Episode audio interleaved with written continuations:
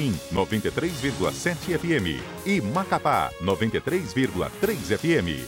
CBN, a rádio que toca notícia.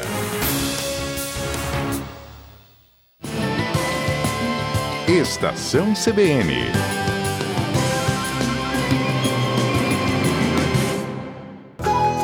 Sustentabilidade na Amazônia, com Marcelo Ferronato.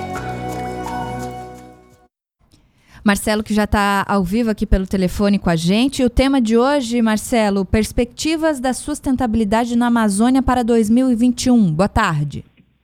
Boa tarde a todos os nossos ouvintes da CBN. Exato, a gente tem várias perspectivas, né? Ou seja, o que, que vai acontecer no decorrer deste ano.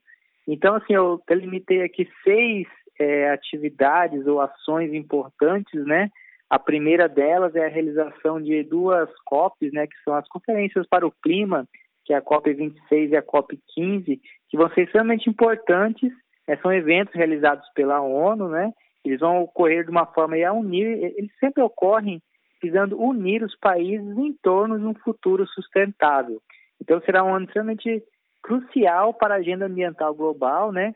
Que com questões importantes como o início da década da ONU para a restauração de ecossistemas, ou seja, a recuperação de áreas que foram degradadas ao longo da nossa história recente. Também tem a Conferência das Partes, que é a COP26 para o Clima, que vai repactuar diversos acordos que foram feitos no Acordo de Paris. O Brasil, por exemplo, assumiu o compromisso de restaurar 20 milhões de hectares né, no, até 2030. Então é um acordo extremamente importante que o Brasil é, faz parte, né? O outro é a COP 15 de biodiversidade, que vai acontecer na China e que vai aí adotar novas estratégias globais para a biodiversidade até 2050. Então a gente vê que são eventos extremamente importantes. Outra ação, é, outro momento importante, outra perspectiva importante é o impacto que as eleições dos Estados Unidos é, vai causar aí nessa questão é, da, para o clima. O presidente Trump ele tinha saído do acordo do, do clima, né, tinha tirado os Estados Unidos do acordo de Paris e a tendência é que Joe Biden volte ao acordo de Paris. Então isso vai gerar uma série de perspectivas no decorrer do ano aí, é, inclusive influenciando países como o Brasil que tem é, tem, tem se destacado muitas vezes contrário, inclusive, ao Acordo de Paris. Então, assim, boicotes internacionais, várias questões que podem acontecer, podem também forçar o Brasil aqui. Tem intensificação da recuperação da economia verde, que são como as empresas têm tratado aí a questão ambiental. Muitas empresas já têm buscado é, sistemas de baixo carbono em suas cadeias produtivas, visando minimizar os impactos ambientais que são reconhecidos é, pelas, por tudo que estão causando de negativo à humanidade.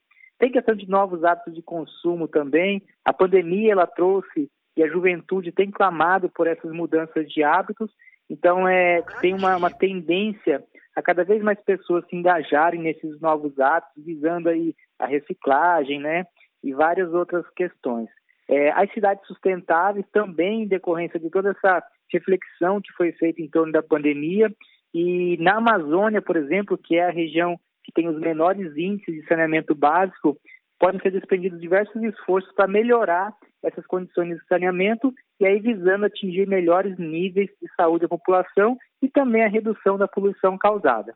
Por fim, as questões da Amazônia, né, que tem sido uma pauta recorrente nos últimos anos, essa política ambiental para proteger a nossa Amazônia, nossa floresta, ela vai continuar atraindo a atenção da população global.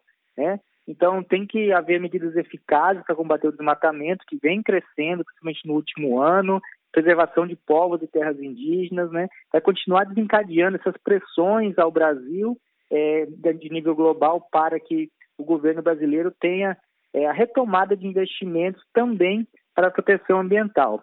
A Amazônia é extremamente importante aí como um sumidor de carbono, que é a, a, quando a conservação evita a emissão de gases causadores de efeito estufa por, por, exemplo, as queimadas e a decomposição da matéria orgânica por desmatamento emite milhões de toneladas.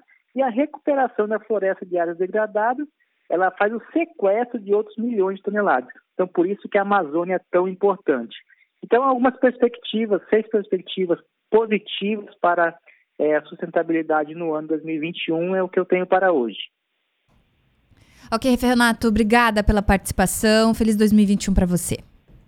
Igualmente a todos os nossos ouvintes e até a próxima semana. Agora, o destaque é sobre criminalidade. A Secretaria de Segurança Pública divulgou dados que apontam redução da criminalidade no estado. Entre as reduções estão os crimes de roubo a pessoas e também furtos e roubos de veículos. Por outro lado, o número de feminicídio aumentou em 42%. Jefferson Carvalho. De acordo com os dados divulgados pela CESDEC, houve redução em alguns crimes entre os anos de 2019 e 2020 em Rondônia. Os furtos consumados caíram de 23.431 para 18.249, uma queda de 22,2%. O roubo a residências caiu 6%. O roubo consumado caiu 22,1%. O roubo a estabelecimentos comerciais também caiu na comparação entre 2019 e 2020. No ano de 2019 foram 1.350. Em 2020, 1.307, uma queda de 3,2%. O roubo a transporte coletivo caiu também no estado de Rondônia, uma queda de 58,3%. Estupro e estupro de vulnerável caiu de 1.256 em 2019 para 1.108, uma redução de 11,8%. Na contramão das quedas, tivemos aumentos de alguns casos, como por exemplo de homicídios, que foram de 362 em 2019 para 380 em 2020, um aumento de 5%. Os casos de lesão corporal, violência doméstica, foram de 4.029 para 4.309, uma alta de 6,9%. Os casos de feminicídio foram de 7 para 10, um aumento de mais de 42%. E também tivemos um aumento na recaptura de presos entre um ano e outro. A recaptura de forageiros aumentou de 2.359 para 2.512, uma alta de 6,5%. Jefferson Carvalho para CBN Porto Velho. Faltando um minutinho para as duas da tarde, a gente encerra com um destaque do Matheus Gama, que fala sobre o IPVA, que ainda não saiu em Rondônia, né, Matheus?